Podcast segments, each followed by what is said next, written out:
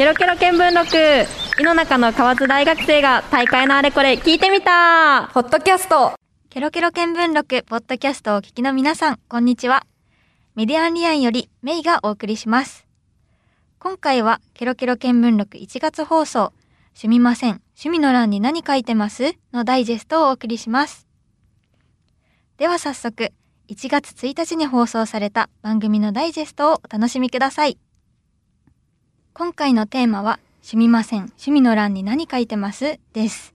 はい、ということで、まあ、趣味にまつわる話をしていきたいと思うんですけれども、うん。まずまあ先ほども少し話しましたけど趣味を共有するまあ代表的な場面として、うん。学校とかそういう場面で自己紹介を書くっていうところで、えー趣味の欄があると思うんですけど学生時代はなんて答えてました？学生時代、うんそうね。僕はまあ基本的には読書って書いてたけど、んなんだかんでなんか友達と話していくうちに、うんなんかこうプロレスとかなんかラジオとか自分の好きなものをなんか発信していくようにしてったかな。なんか紙に書くとかのいうなんかいろんな人の目に増えるものではまあ読書とかなんかこう当たり障りのないうん。ものは選ぶようにしてたけど確かにわかるな。私も結構音楽鑑賞とかあー。書きがちだった捉え方がいくつも。まあなんかアイドルも、まあ、音楽に入るっちゃ入るしなとか、うんうんうんまあ他の音楽も好きだしなっていう感じで、うんうん。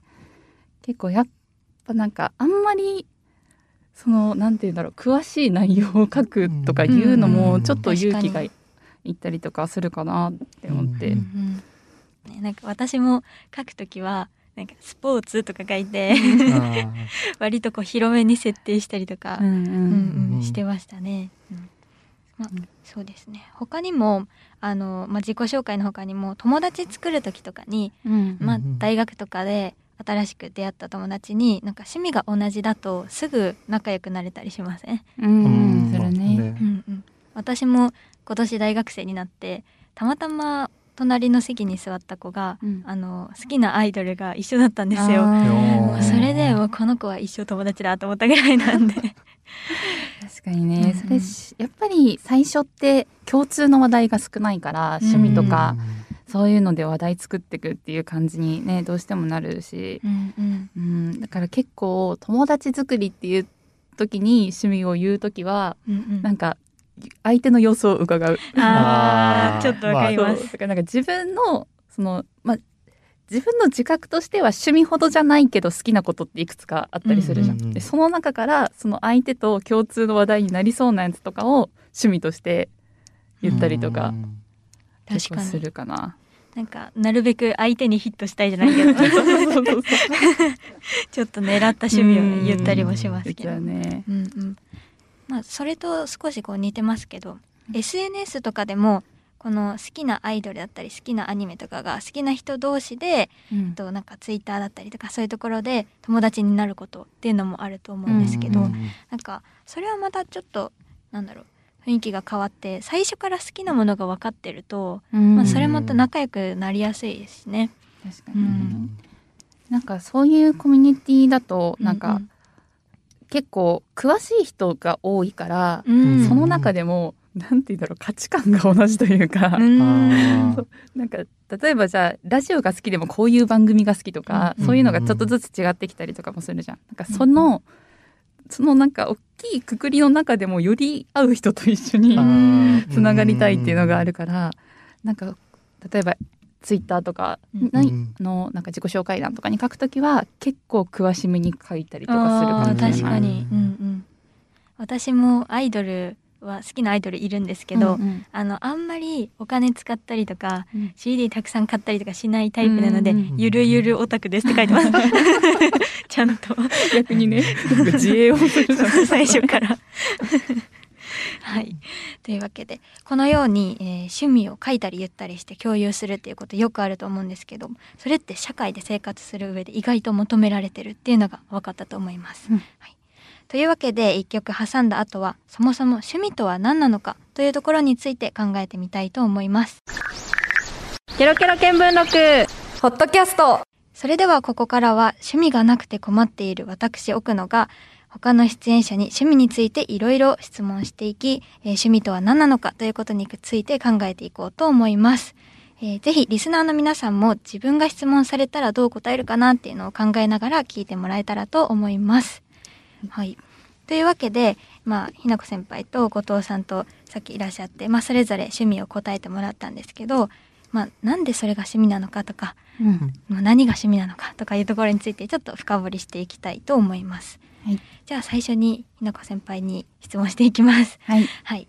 じゃあ改めてになりますが、えー趣味は何ですか？趣味は SNS を見ることです、んうん。SNS はそれ具体的にどんな感じで？SNS は、まあ、見るのが好きなのは Twitter とうん。TikTok うんうん、かなじゃあその趣味の一番の魅力って何ですか？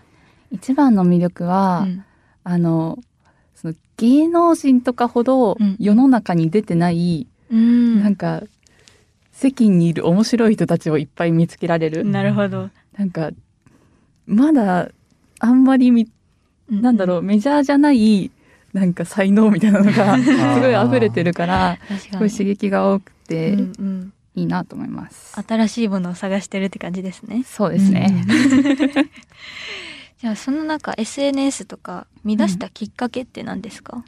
きっかけはもともとその、まあ、もう一つの趣味アイドルを見るのとかも好きで、でそれで始めた時にすごい言葉がうまいなんかアカウントの人がいて、おーその人のツイートを見るのがすごくす面白いと思なって。るほど。でそこからなんか単に好きっていうのを言うだけじゃなくて、うんうん。あなんかこんな考え方とか捉え方とか一本その人の無数にあるツイートの中でうん一本軸があったりみたいな,、なんか芯が通ってるとかいうのがすごいいいなと思ってなんかそのアカウントを見たのがきっかけ。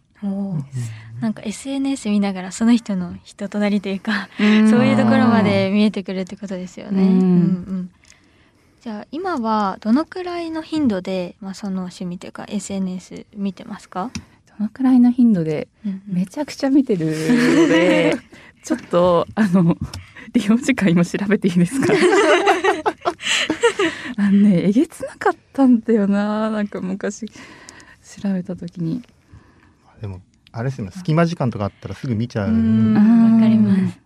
SNS 開いてあの自分の予定が狂っちゃうんですよねどんど。うんん。うんう。ずれていっちゃう。今日は、うんえっと4時間使ってる中で、うんうん。えっと2時間ですね。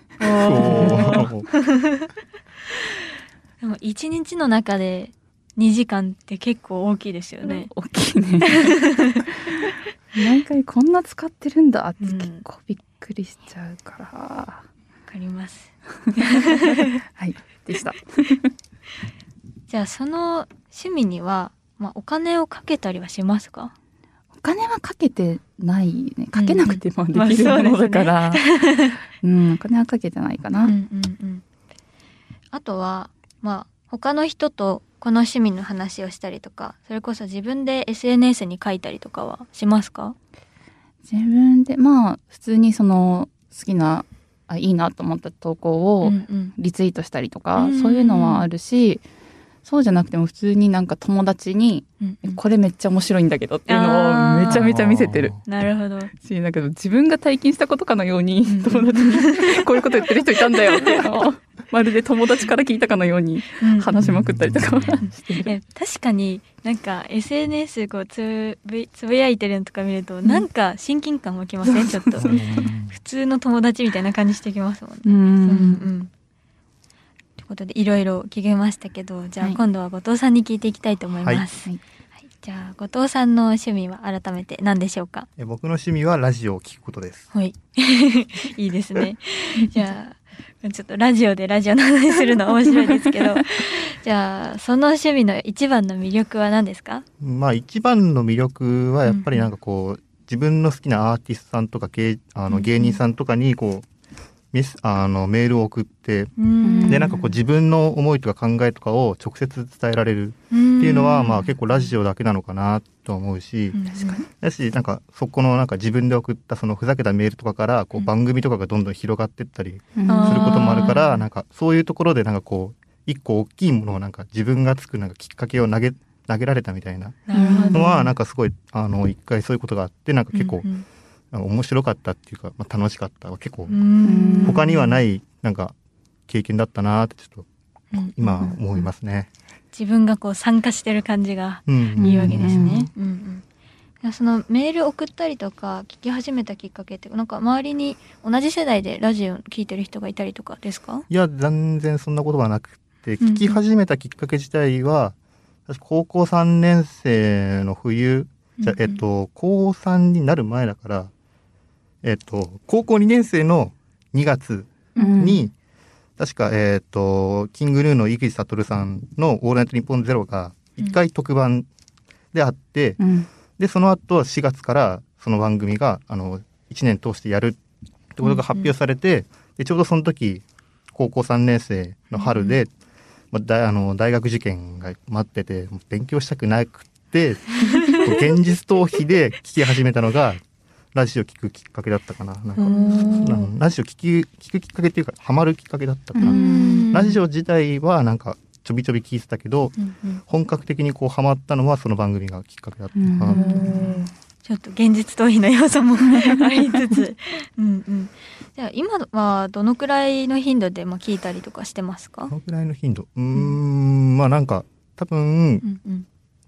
普通に授業がある週だったら1日2時間ぐらい聞いて、多分土日に聞けなかった分をいっぱい聞いててうん。多分1週間に24時間くらい聞いてたはず計算したら。お1一日分。日そうね。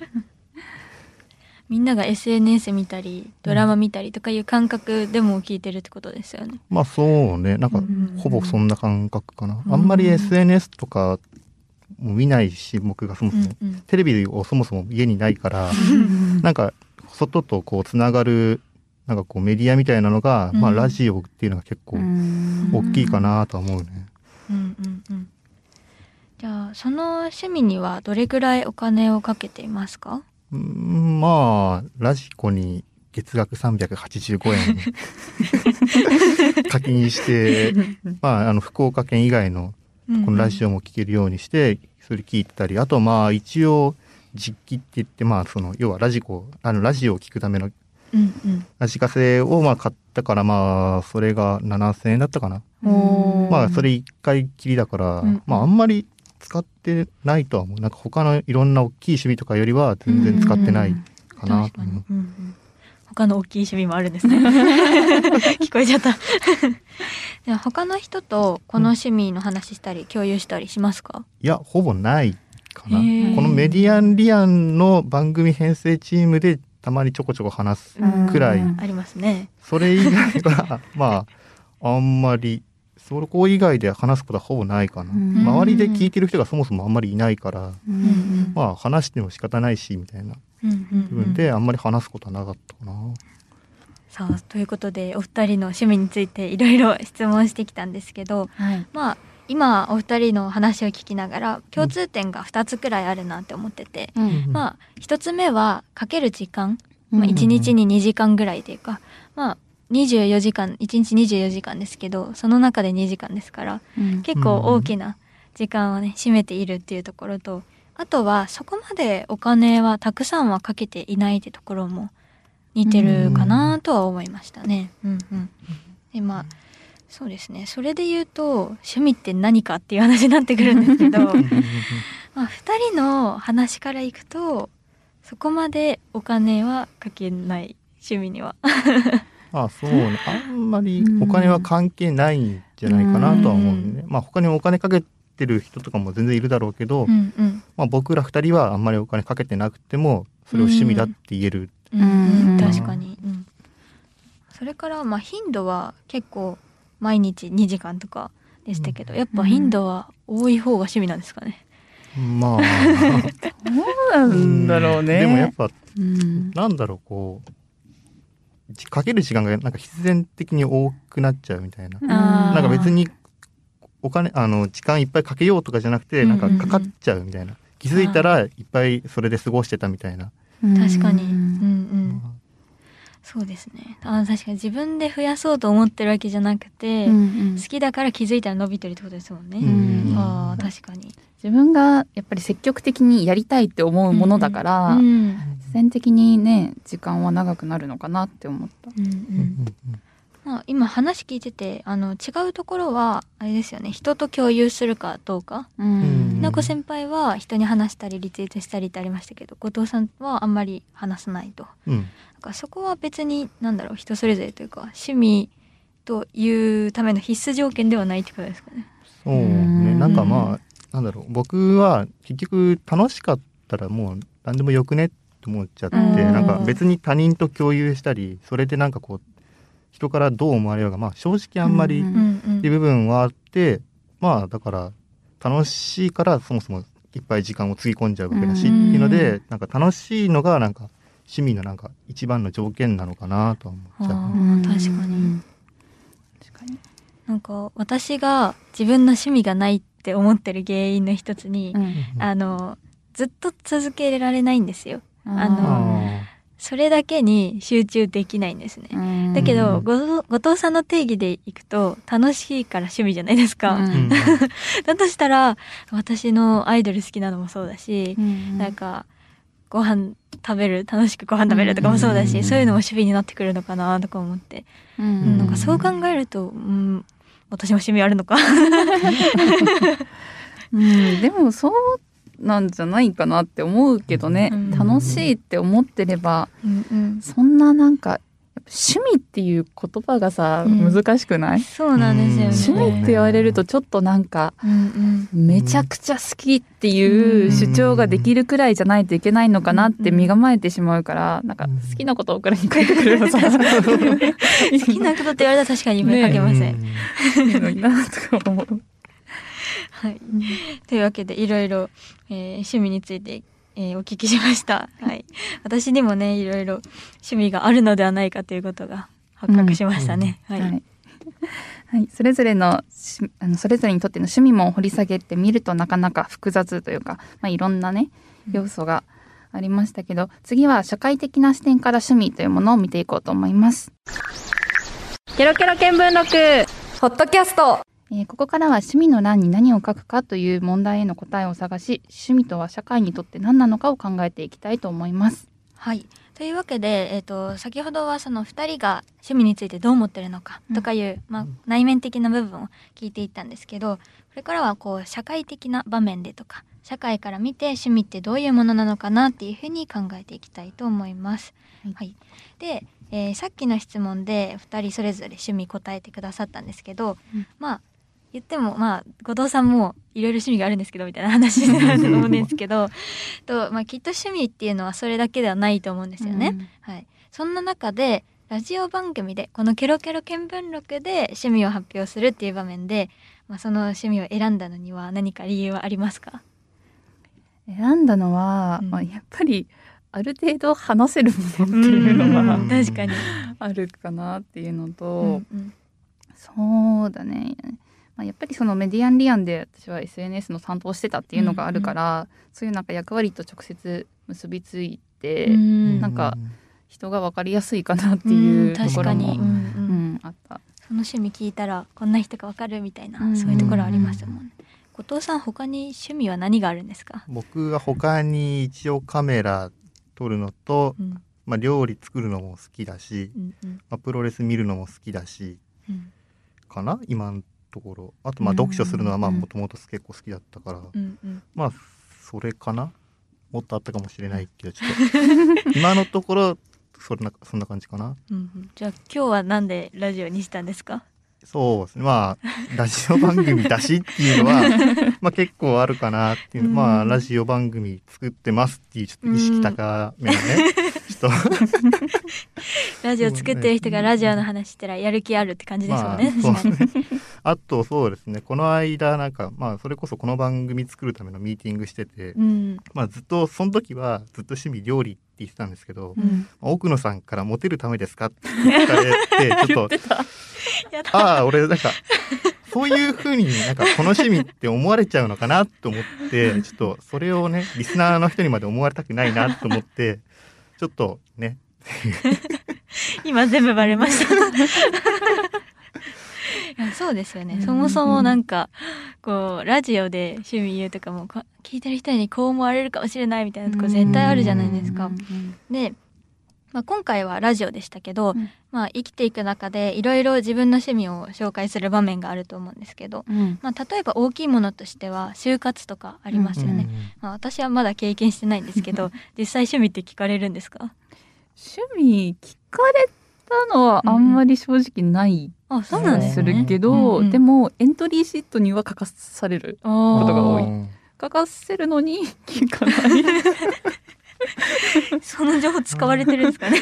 なんか先輩にえ「趣味って何？どんなこと書いたらうんうん方がいいとかあるんですかね?」って聞いたら「ういやどうせ聞かれないから何でもいいよ」って言われてああまあそんなもんなんだなって、うん。えでも一応それ書くときはなんかちょっと意識しました？意識した喋れるものって考えてた。あそれこそ。うんうん喋れるものとあと他のじゃあなんか死亡理由とかでさうんううん。こういうのにやりがいを感じるからとかこういうのが楽しいからみたいなことを書くじゃん、そことなんかちょっと結びついた方があー。なんか説得力があるかなとかはちょっと考え下心が、ー 使えそうなやつみたいな。そうそうそうう。ん、なんかそれ聞いて就活で趣味惹かれるって聞いてうん。なんか私みたいに書ける趣味がないって人ってうん。なんか不利だなって思うんですけど、うん。まあ、実際見られてるかわかんないけどなんかそこで胸張って例えばこう話せる趣味を書ける人とうん。私みたいに適当に読書って書いてうん。話せない人だったら就活なんか別に趣味関係ないはずなのに不利じゃないって思うんですけど。うん。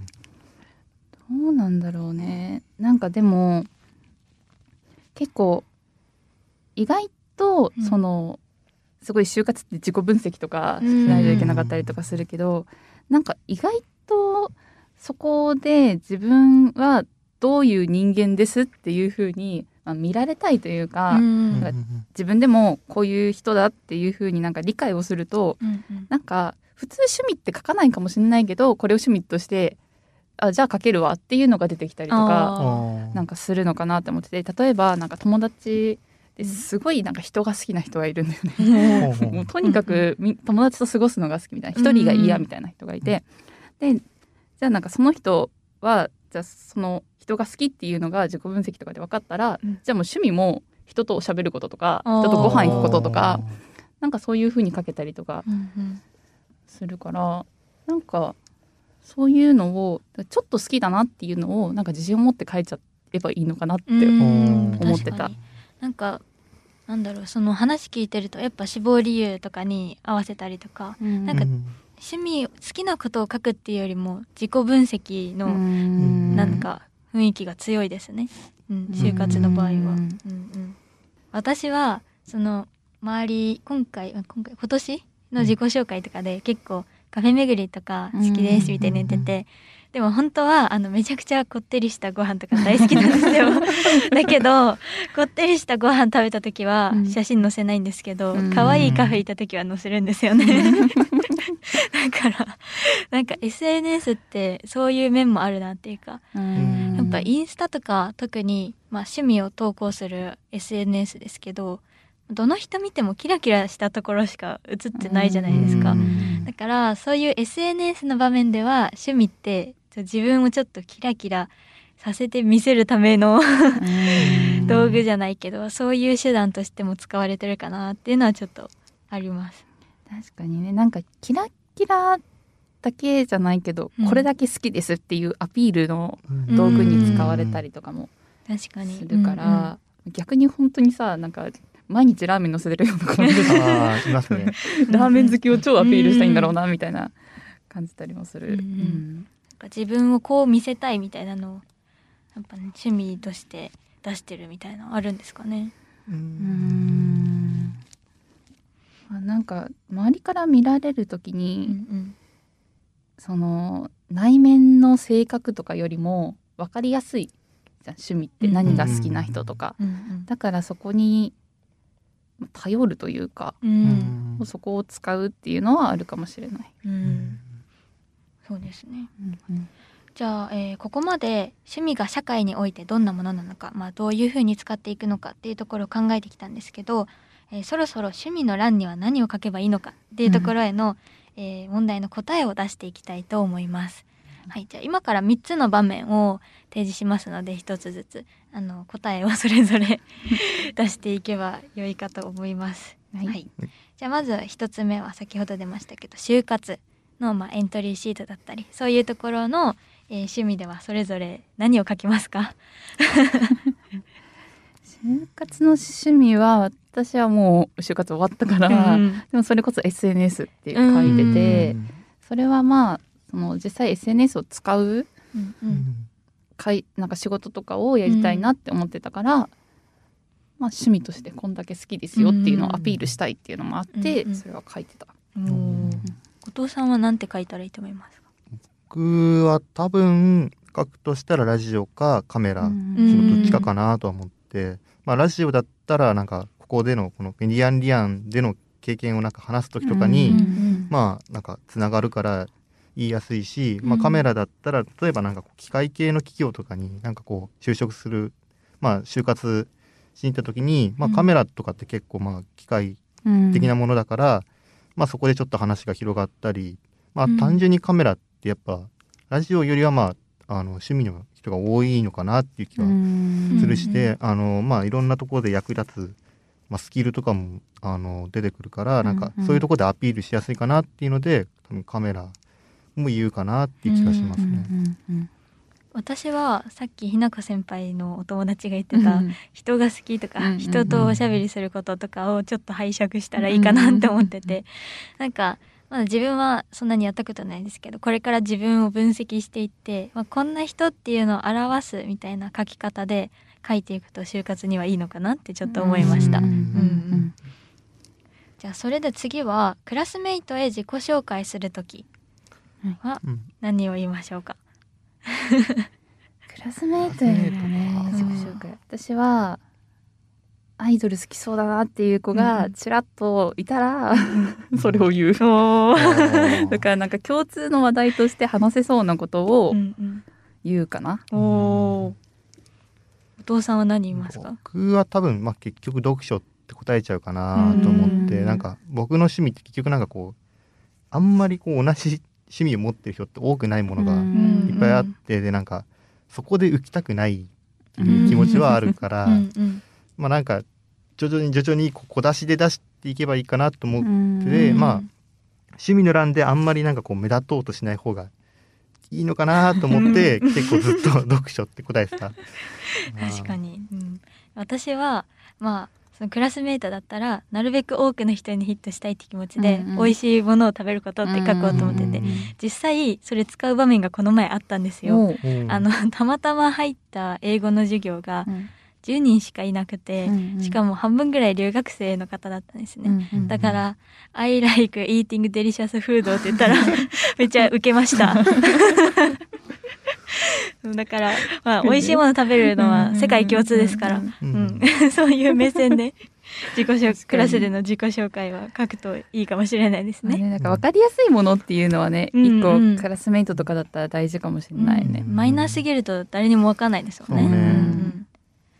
そしたら最後は、えー SNS の自己紹介欄とかそういうところには何を書いたらいいと思いますか、SNS の自己紹介欄はう、んもうなんか濃くつながりたいもの、うんなんか共有したいものを書くかな。うん、うん。確かに、うんうん、後藤さんは、うん、そうね。僕も結局、その SNS を使う目的みたいなところで趣味を広めたいとかだったら、もうその趣味を書けばいいなとは思うし、まあ、あんまりでもだから逆に他の趣味とかは、まあちょっと控えるうん。ぐらいにした方が、まあいいのかなとは思うね。そうですね。それ聞いてると SNS はやっぱりこう目的一つというかうん。まあなんか多くの人にヒットするっていうよりもそれがとにかく好きな人アイドルだったらアイドルでそれがとにかく好きな人にヒットするみたいなところを目指してう ん書いていくと良さそうですね。うん。はい。まあここまでこんな風に自己紹介書いたらいいですよねって話してきたんですけど、うん。まあ、あのこのラジオをラジオの話考える時のミーティングであの疑問に思ったことが一つあって、うん。なんか今こういう風にこういう人にヒットするようにみたいな言ってるけどうん。なんか趣味ってさっき言ってた話だとなんか好きなものとか楽しいものって言ってたのに人に伝える時にはなんでわざわざこうやってヒットするとかこう思われるとか考えなきゃいけないんだろうって。うん。ちょっとなんか疑問に思っててなんか就活とかもこうなんだろうつながりそうな話、うん。SNS とか書くじゃないですか、うん。でもそれで就活をする就なんだろう採用する側うん。は何を見抜けるんだろう何がわかるんだろうってちょっと疑問に思っちゃったっていうか。そもそも趣味でその人の人柄を測ろうとするような風潮がもうちょっとなんか変えていかなきゃいけないとか結構うん自己紹介をするなんか自己紹介の欄があるとかって結構昔からずっとあるじゃないですか、ね。なんか実はそれももう変えていく時期なんじゃないかとかもちょっと思いますけどね。ね。なんか私は別にそのどう見えてほしいって思ってうん。趣味を書くのを、うん。別になんか取り繕ってるとかそういうふうには思わなくて、うん。なんか人間って360度全部を人にさらすことってないじゃんうん。基本的に、やっぱり接する相手によってどんなどの顔を見せるかってうん。変わるのはすごい別に悪いことでも何でもなくて、うん。自然なことというか、まあ、TPO に合わせてというか、うん。まあ、それは自然なことだと思うから、なんか別に趣味として何を好きかうん。っていうのは本当に自由だと思うの。うん。なんか別にそれは誰かから何かを言われることじゃないけどでも何を書きますかっうんて考えた時に書かせることって何か意図があるじゃん。あー。うんだからやっぱりそのなんだろう仕事をする上でうん。どんなことに興味を持つとか、うん。どんなことがに強みがあるとかどんなことを楽しいと思うのかっていうのを聞きたいから就活のそのエントリーシートとかに趣味の欄があるし、なんか友達との自己紹介とかの時だったら、うん。なんか共通の話題があった方がいいから書かせるしうんっていうのでだからなんか書くっていうことにすごく意義があって別に趣味自体はどうでもよくて書くところにそう何か意味があるからっていうのでまあなんかうん。そうね。確かに必要じゃないかもしれないけど、うんうん。なかったら困る場面結構あるんじゃないかなっていうのは思ってて、なんか絶対必要じゃないけど無駄でもないってことですよね。うん。かなって私は思ってる。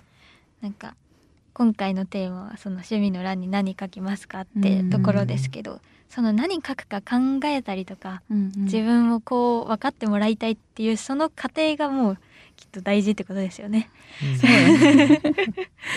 ね。うん。なんか就活とかもなんか選ばれるっていうことをさ考えちゃう、就活っていう文字からすると、うんうんうんでもさ自分がここに入りたいって思った会社にアピールするっていうことを考えると、じゃあなんか普通に会社とかで考えるから難しくて、う好んきな人が目の前にいてうん。何の食べ物好きなのって言った時に、うん。食べ物好きな食べ物いっぱいあるじゃん、うんうんその中でさ相手が好きそうなやつ選ばない。あーあー確かに。まあ多分そうですね。だって質問さ「えじゃあ食べに行こうよ」とかさ、うんうんうんなるじゃん。なんかそのくらいのなんかラフな感じで考えーて、うんうん。それこそ自分が好きとか楽しいとかうんなんかそういうことにもっとなんか忠実になっていいんじゃないかなって思うし、うんなんかそうした方がなんか世の中楽しくなりそうだなって、う。ん確かになんか私今日話すまでその趣味ってその趣味を書いたらもう私ってこういう人なんだってなっちゃうと思ってたんですけど、まあ、お二人と話しててなんかなんだろう趣味を書くって自分の一面を見せるくらいですね。なんか聞いてると、うん。なんかみんなが知らないような私をちょっと見せてあげるよみたいな、うんそんな気持ちで書いたら私もいっぱい書けそうです。ケロケロ見聞録。ポッドキャスト。ここまでお送りしたケロケロ見聞録ポッドキャストお楽しみいただけたでしょうか？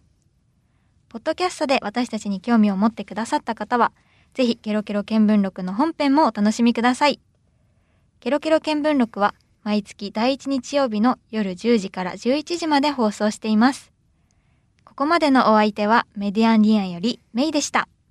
Love FM Podcast. ラブ f m のホームページではポッドキャストを配信中スマートフォンやオーディオプレイヤーを使えばいつでもどこでもラブ f m が楽しめますラブ FM.co.jp にアクセスしてくださいね Love FM Podcast.